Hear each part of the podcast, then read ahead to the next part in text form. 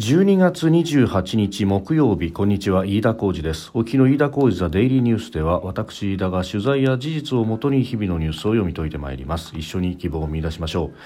今日取り上げるニュースまずはあ11月の鉱工業生産の速報値が、えー経済産業省から発表されたというニュース。それから、えー、名護市辺野古への沖縄県普天間飛行場の移設をめぐって、えー、国が県に代わって初の代執行の手続きを行ったというニュース。えー、さらには柿沢水戸衆議院議員があ公職選挙法違反の疑いで、えー、秘書らとともに逮捕されたというニュース、えー、そして韓国の最高裁があ韓国人の先週の募集校いわゆる元徴用工らが、えー、統治日本統治期の強制労働の損害賠償を求めた訴訟の上告審、えー、日本企業の上告を棄却しまして敗訴が確定したというニュースを取り上げます。収録しておりますのが12月28日日本時間の夕方3時半を過ぎたところです。すでに東京の市場閉まっております。日経平均株価の終値はえ昨日と比べ141円62銭安3万3539円62銭で取引を終えました。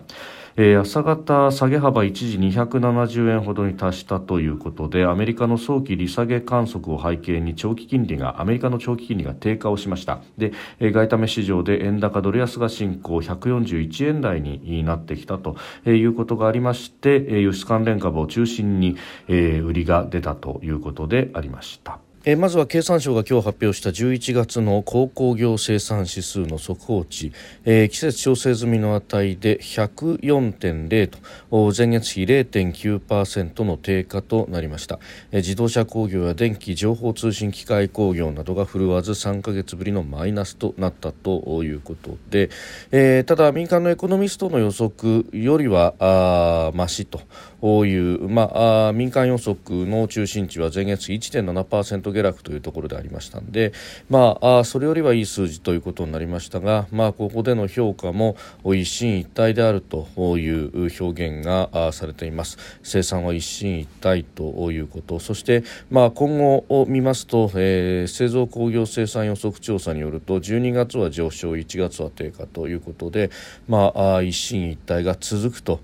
いうことになっております。でまたですねこれあの、生産だけじゃなくくって在庫の部分も見ますと、えー、特に生産性在庫率が季節調整済みの値で前月比1.9%の上昇ということで、まあ、生産そのものがですね、えー、わーっとなって、えー、そして、えー、その次の年には在庫が増えると。でそれを吐き出していくんで今度は生産が減るということを繰り返す、えー、まだまだ内需がですね、えー、本格的な回復というところに行っていないことを、まあ、浮き彫りとするするような数字が出てきているということであります。で、まあ、来年のことを考えるとですね、え、アメリカはインフレ率が、ま、鈍化をしてきているということ、え、それそのものはソフトランディングに向けていい傾向ではあるんですけれども、まあ、その中でですね、え、需要が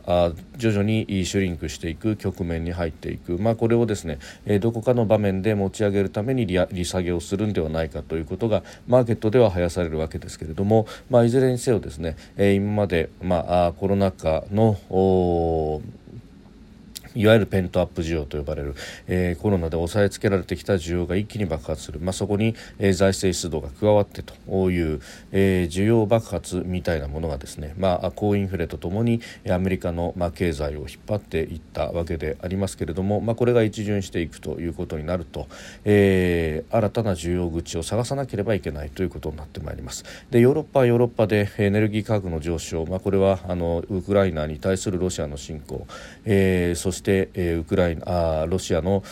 天然ガスが、まあ、供給されなくなることによるエネルギー価格の上昇等というところからですね、えー、インフレがあ、まあ、かなりきつくなったということがありました。で、えー、成長率が相当鈍化しているということがありますので、まあ、ヨーロッパはマーケットとしてさほど期待ができるわけではないと、えー、そして中国の不動産バブルの崩壊によって、えー、こちらもなかなか、えー、今厳しい状況ということなどを考えると、えー、日本が内需を進行させなければいけないということであります。まあ、そこの部分でですね、まあ、この鉱工業生産の数字などを見ると、えー、まだまだ心もとないと政策でのサポート等々というものが、まあ、必要になってくる、えー、場面特に、まあ、GDP の5割以上6割ほどを占めると言われている、えー、個人消費の部分をどう喚起していくのかということが、えー、結局のところ重要になってくるとここで何度も申し上げておりますけれども、えー、来年は特に、えー、そこの部分が重要になってくるのではないかと思うところであります。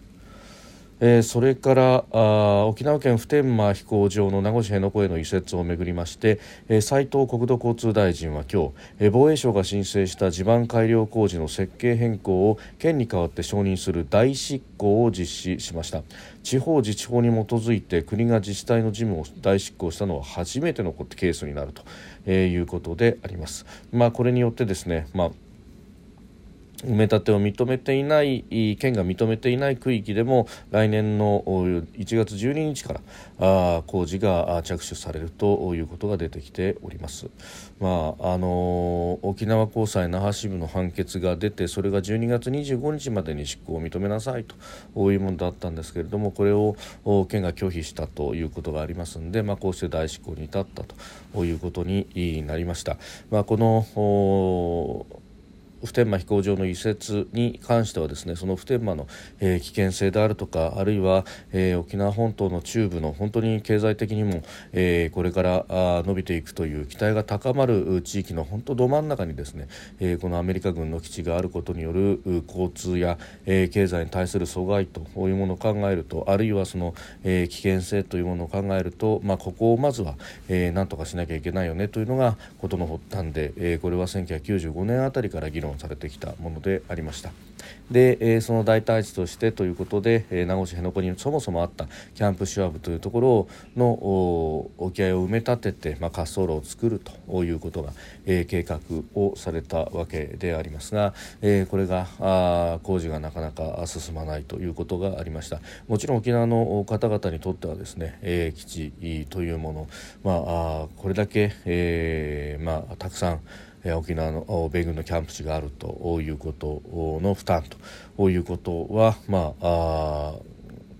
直に言って、えー、他のところには見られないことであってどうして沖縄だけだというふうになるのは、まあ、当然のことでありますし、えーまあまあ、この沖縄県内を取材してもですね、えー、決してもろ手を挙げて賛成という人はおらずに、まあ、いろいろな必要性だとかあを鑑みてあるいは、えー、この負担によってですねさまざ、まなもちろん予算的な措置もあるということで、えー、そこを天秤にかけることによって容認をするという方々、えー、と、まあ、反対というふうに分かれるということで賛成している人は、えーまあ、無条件で賛成している人なんて一人もいないんだということはこれは日本国民全体として、えー、きちっとと認めるというか、えー、思いをですね、えー、理解しなくてはいけないところそれだけの負担を負担というか、えーことをですね沖縄の方々がしてくださっているということのリスペクトというのはこれはあの日本国民全体として忘れてはならないと、えー、地政学の周りの状況だとかいろいろなことを偽るところがありますが誰かが一歩前へ出なければならないというところで、まあ、その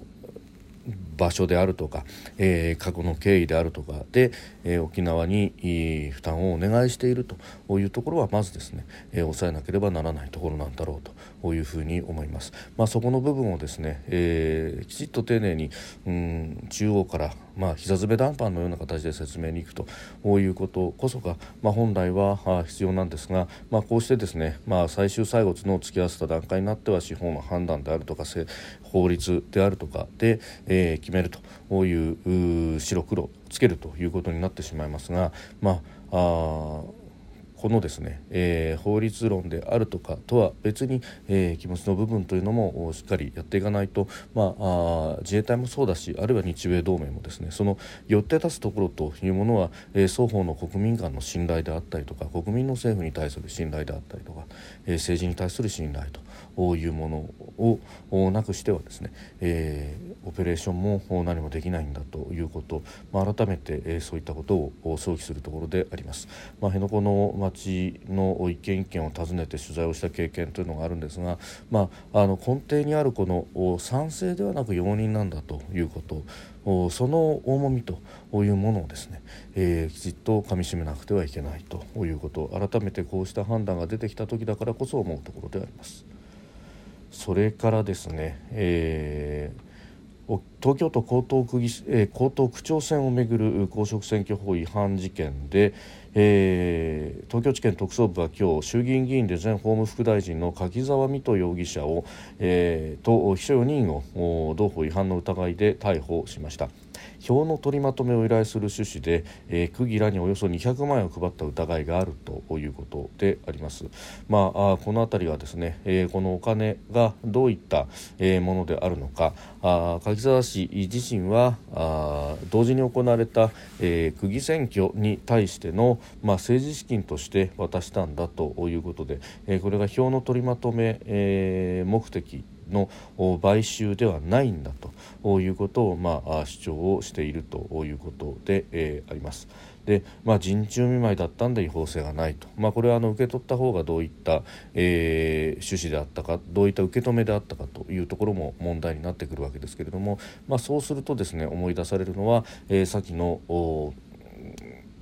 参議院の、まあ、選挙広島選挙区における、えー、河井克行案里夫妻の同じような選挙買収に関する話でありまして、まあ、これに関してですねえー、非買収お金を受け取った方が、えー、票の取りまとめをしてほしいんだなというふうに、えー、言ってほしいと。そうすればあ河井克行安里両名の財が固、ま、財情が固まるということがありますので、まあ、そちらの方に誘導しようとしたんではないかとそしてその見返りとして不起訴にするよとか、えーまあ、議員が続けられる形であるいは首長が続けられる形で収めますよというようなですね、えー、一種の、まあ、不透明な司法取引が行われていたんではないかというあたり、まあ、現場のそういったことがあったんだということは、えー、最高検などの調べも出てきました。一方であれに関しては組織的な関与は否定されたということですけれども、まあ、今回同じような構図の事案が出てきたということで、えー、そこの部分もですね、えー、検察にもまたあ厳しい目が向けられているということはあ報じておかなければいけないことなんだろうと思います。で他方ですね、まあ、この選挙は保守分裂の構図だったと非常に激しい選挙だったということも言われておりますけれども、うん、その中でですね、まあ、こうした、えー、実弾と呼ばれるようなですね、えー、お金の乱れ飛びというものがもしあったんだとしたら、えー、選挙の公正性であるとかを歪める話でもありますので、まあ、そこは検察のですね、えー、冷静な捜査というものを期待したいとところだと思います。それからですね法律あるいは条約ということで言いますと、えー、韓国の大法院最高裁があ今日、えー、韓国人の元徴用工と彼らは言っている、えー、先週の募集校の